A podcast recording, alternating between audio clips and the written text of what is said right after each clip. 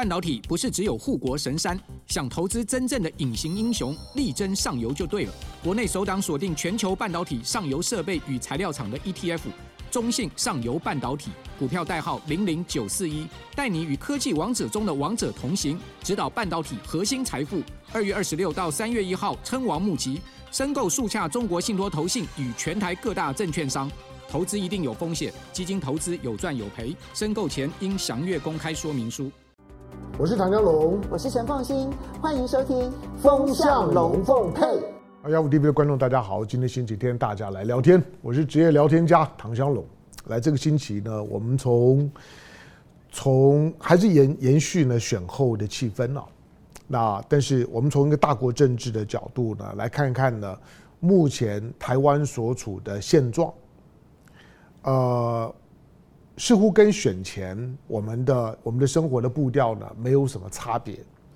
但是呢，这种对于生活步调、对于安稳落实的这种把握，到底呢牢不牢靠？好，那呃，因为第一个快快快过年了，其实距离过年呢就三个星期的时间。过年前的时候，当然大家都兵荒马马乱的啦，大概都在都在都在忙一些过年事儿。今年过年又在又落在二月初，二月八号，那因此，呃，除了选举的后续的这些政治上面的吵吵吵闹闹的搅扰之外，那过年的气氛，那当然也是接下去呢三周的重点。但是我不知道呢，大家呢对于当下的台湾的现状的感受，那。到底有多有多少的把握，踏不踏实？我们从一件事情来来看，就是前两天呢、前两天我们在在星期五的《风向龙凤配》里面，我们稍微谈到了达沃斯论坛。但谈到达沃斯论坛的时候呢，我们没有我们没有特别谈的是泽伦斯基。那泽伦斯泽伦斯基在这一次的这一次的达沃斯论坛，他到场了。他到场了之后呢，泽伦斯基呢以乌克兰总统的身份呢，他到了到了瑞士，到了达沃斯论。他到瑞士的时候呢，先和瑞士的总统呢见面。瑞士总统那接接见乌克兰的总统泽伦斯基，对泽伦斯基来讲这是对等关系。可是乌克兰总统也接见了中国的总理李强，李强呢带了十个。部会级的首首长、部长级的首长，那到了瑞士，与其说是为了达达沃斯，不如说呢是为了中国和瑞士的关系。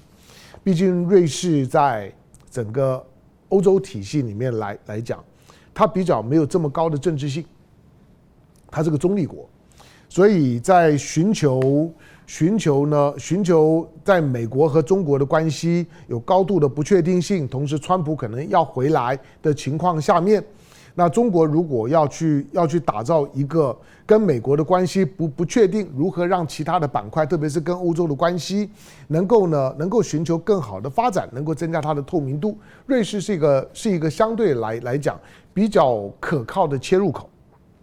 好，那我们再讲到泽伦斯基呢到瑞士，到瑞士的时候呢，他跟瑞瑞士总统，当然以以今天的乌克兰的地位。乌克兰要去参加达沃斯论坛，其实是没有什么说服力的。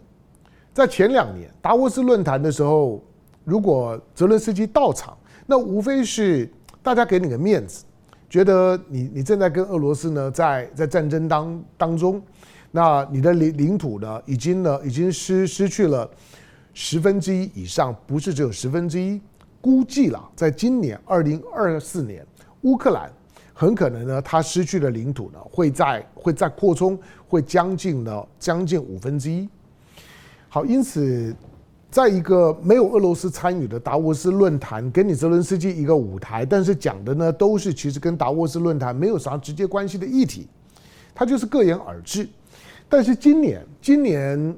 泽伦斯基的司机来，那借着和瑞士总统的见面。他抛出了一个希望由瑞士来主办一场的和平论坛。那这个和和平的论坛呢，你乍听之下觉得好像是一个是一个寻求俄乌战争的终局和解的乌克兰版，好像是这样。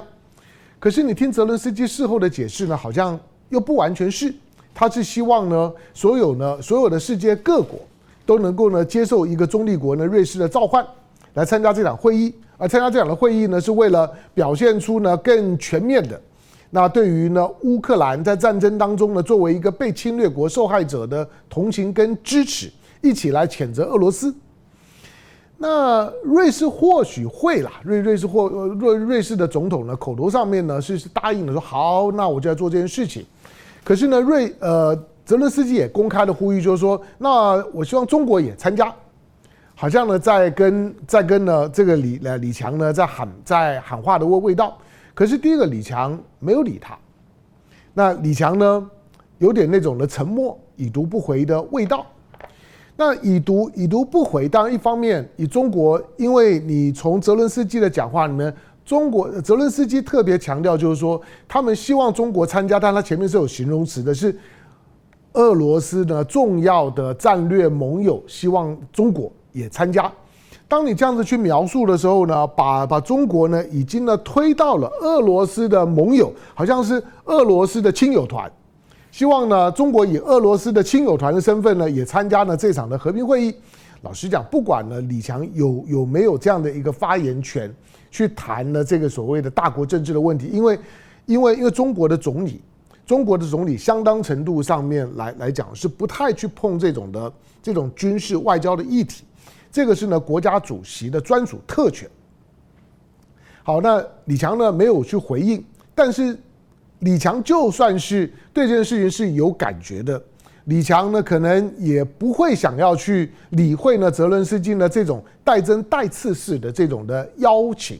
尤尤其这个背后，俨然呢还会呢暗暗的去挑动一个一个两岸关系的敏感性，所以呢李强基本上面到现在为为止，不只是在达沃斯在在瑞士的李强，即使是呢中国外交部。对于泽伦斯基的提案，都是已读不不回，没有任何的回应。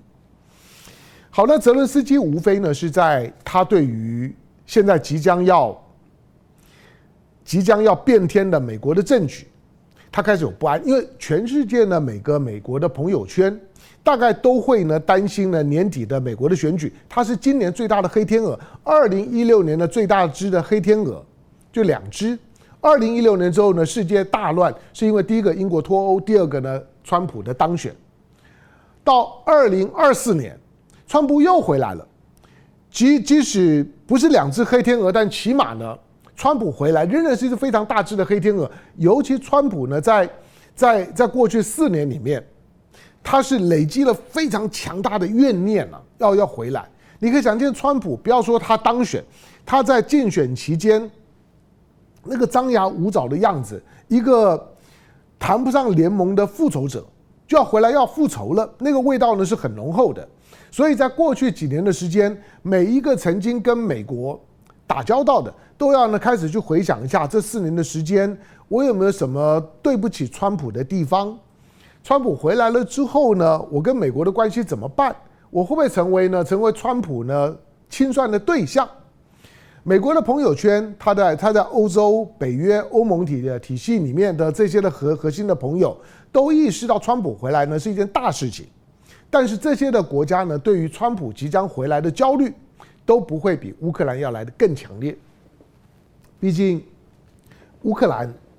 和拜登的关系关系。不只是美国和乌克兰呢国国家的关系，还是拜登跟泽伦斯斯基呢家与家之间的是那种通家之好事的关系。所以乌克兰所隐藏的秘密，拜登家族呢在乌克兰呢所埋藏的秘密，那个呢对于乌克兰所附加上的在美国政治内部政治当中的形象，其实是很鲜活，同时又很有话题性的。就是你泽伦斯基基本上面呢，帮拜登拜登家族做了许多呢见不得光的事儿，而这些事儿也让呢美国的共和党川普在打击呢乌克兰的时候呢，是带着非常强烈的反拜登、质疑拜登的逻辑，政策上面不会有延续性，因为川普已经讲，只要他当选，第二天俄乌战战争就结束。因此，如果你是泽伦斯基，不管你要呢如何去推一场所谓的和平峰会、和平会议，你起码要知道它是有倒数计时器的。那个倒数计时器就是以十一月三号的美国的总统的选举的投票日为准的那个倒数计时器。你要在那个倒数计时器呢到之前，你要铺陈出一个对自己最有利的国际的氛围，以便呢，即使不是川普来来来呢来开闸下最后一刀，战争的结束权不能够是由美国选举来决定的，应该是由参战者。迎接十年一遇的存债良机，富养自己不是梦。中信优息投资级债零零九四八 B，甜甜价十元入手，还有平准金及月配息，小资也能轻松跟对。零零九四八 B，投资就是发。五月二十二到五月二十八号飞跃募集，一同债线王者新高度。投资一定有风险，基金投资有赚有赔，申购前应详阅公开说明书。不能够是由美国选举来决定的，应该是由参战者，由尤其呢由乌克兰呢来决定。乌克兰当然不可能决定，但是乌克兰已经错过了最好的和谈的机会。眼前乌克兰在战场当上面也讨不到什么便宜，那失去了领土也要不回来。国际舆论对乌克兰对俄乌战战争始终呢是一种的。是一种呢模模棱两可的态度，跟以色列和哈马斯的冲突非常不一样。以色列呢对于加萨的攻击，国际舆论是铺天盖地的。到现在为止，每个周末的时间，在华府也好，伦伦敦也好，这些的这些的大都会地区，都还是呢有有大规模的这种的游行活动啊。在所有的联合国的投票里面，你都看得出来，那种的反以色列的、反美的一些情绪是一面倒、压倒性的。可是，俄乌战争打到现在两年多，快要三年了。但是你在国际舆论当当中，乌克兰呢并没有讨到太多的便宜。除了美国的核心的朋友圈之外，在南方国家、第三世界国家对乌克兰的同情是很保留的。所以，乌克兰本本身在面对到呢这场的战争的时候，他很可能是赔了夫人又折兵。那因为战场上面没有舆论，舆论上面的同情呢也也没有。在过去，想要美国想要借着这场的俄乌战争，起码要打击俄罗斯，那个效果看起来也没有。美国最近呢，甚至于对于过去挂在嘴巴上面的想要没收俄罗斯的海外资产这件事情，美国现在都开始犹豫了，他自己不太敢做啊。因此呢，他就寻求，那除非呢 G7 的其他的六个国家都支持我，可是以目前的气氛来看。以目前川普要回来的气氛来看，我认为呢，G7 的其他的六个国国家也不会支持拜登这样子做，所以现在的乌克兰处在一个非常不利的位置上面。乌克兰面对川普要回来的时候，倒数计时器呢按钮启动了，他只剩下呢十个月左右的时间，要看这场的战争到底要用一个怎么样的方式来结束，才不会让乌克兰。受伤惨重，同时呢，自己泽伦斯斯基的政治生命也全部都赔上。泽伦斯基呢是在做这件事情，不管是俄乌战争也好，或者是中东的战战争也好，中东的战争呢是在扩大的。你现在看到的在地缘上上面，乌克兰战战争还没有完，整个的整个的欧欧洲的体系到现在为为止。美国虽然刚按照他之前的国防授权法的授权拨了最后一批的军火呢给乌克兰，下一批在哪里还不知道。可是英国的首相呢苏纳克在这个是时刻呢到了到了这个呃苏纳克呢到基基辅的访问，那同时呢在访问基辅的时候宣布了一项针对乌克兰的新援助的计划，二十九亿的欧元。苏纳克还承诺英国将在未来十年对乌克兰。给予安全支持，因为乌克兰因此呢，这泽伦斯基很高兴的说，这是前所未有的支持。同样的，法国也呢也拨了新的一批的军火给给乌克兰。那德国呢，本来呢也准备拨一些军火，但是呢被被他的议会呢给给给否决了。就换到总体来来讲，乌克兰因为美国、英国、法国这些国国家，德德国这些国家基本上面仍然支持乌克兰继续打。这种的态度之下，乌克兰呢却已经有有一点点，有有一点点怯战了。为什么？就是因为川普回来，这个世界要变了。老实说，这这个世界呢，现在最大的变数呢，就是美国的国内政政治。美国的国内政治，不要说每四年选一次的变化，美国的国内政政治，每次的选举结束之后呢，你都你你都你都觉得换了人间，美国都好像变成另外一个国家一样，换了一个领导人，就像换了一个国国家一样，这个是呢美国的特性。好，那乌克兰在在在打中东的战争，在在打也也门的胡塞组组织呢，现在也敢于呢对于对红海的这些呢货船，甚至于呢美国跟英国的这些呢军舰呢发发动了飞弹飞弹跟无人机的攻击。你也看到呢，伊朗也开始呢对于对于呢一些呢一些呢独独立运动对伊朗呢有有威胁的这些的团团体，也发动了这种的导弹的攻击。你也看到了在中南半岛这上面。你看到了缅缅甸缅甸的内部，缅甸的内部呢，果果敢地区的这样的一个军事冲突，你也看到了在南海的紧张。其实，在地缘上面，在欧亚陆块上面，有好几场的冲突呢正在酝酿。它它意味着什么？它意味着意味着那种的，那种和平的大和平时代的和平逻呃逻辑，其实已经画上句点。和平不再是一个被高举的普世价值，嘴巴上面讲是一回事情，可是，在诉诸于手段跟跟自我利益捍卫的时候，用和平的方式去解决，并不是主流。相反的，敢于使用武力去表达自己的意志，越来越成为当下国际政治当中被放纵，甚至于呢解禁的手段。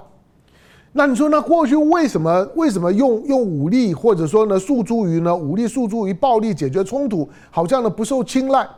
那是因为美国的态态度。美国当它非常强大的时候，它可以用它的强大，强制的把和平推到大家的面前，要求大家呃大家就像呢现在呢在过去处理两岸关系的时候一样，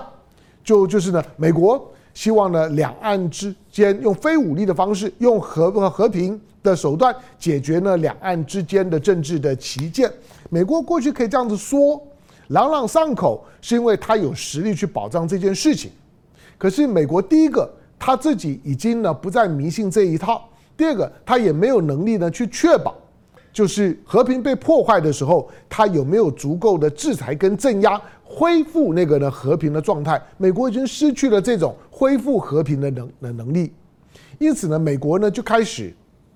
在过去属于美国呢独门的用武力、用军事手手段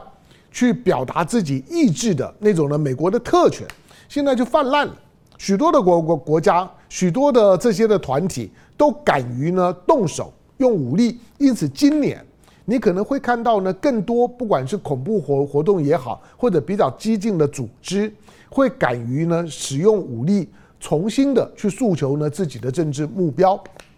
好，那当和平呢不再不再是一个朗朗上口，同时被信奉的信仰的时候，台湾呢在选举结束了之后，没有错，选完了之后，虽然你看到了不管是解解放军的军机，偶尔的过海海峡中线。台湾人也无感了，你看到的股汇市的表现，该该涨的时候涨，该跌的时候跌，也无感。台湾人的生活也无感，金融面的波波动也无感。除了有一天，有一天呢，就是外外资大卖七百多亿，那天比较特别以外，总体来讲，台湾选前跟选后，并没有因为赖清德这个呢台独工作者的当选，好像因此呢有这种兵凶战危的感觉。对，你现在看起来是这样，可是台湾人必须要认识两件事情。第一个就是我刚刚提到的，和平的逻辑基本上面在二零二三年就结束了。那和平不再是一个，是一个是一句嗯，可以让你朗朗上口。那同同时讲出来的时候呢，是真正有有只是有道德立场，是有道德正当性的。今天呢，讲和平是一回事情，诉诸武力的时候呢，我也不怕你谴责，而且看起来呢，大大家你逃恰呀呀，虽然过性命啊，那就像伊朗也发射导弹呢，去攻击呢这个俾路支省，俾路支之省是在巴基斯坦境内，当然它有它的独立运动，独独立运动呢，有的时候呢骚扰一下伊朗，有时候呢骚扰一下呢巴基斯斯坦。但是当当当伊朗去攻击的时候，就发现那攻击又怎么样呢？巴巴基斯坦叫一叫，但是也不碍事。换句话说，使用武力呢，去去表达自己压抑很久的政治态度，越来越越普遍。好，那类似这种和平已经退流行，用武力的手段呢，去表达自己的政治立场的能量被释放，它会不会发生在台海两岸？这个是我们第一个应该要思考。当然你会说不会，不不会。我我说在就是，我只能够说。生活在台湾，对于对于战争、对于冲突这件事情，无论如何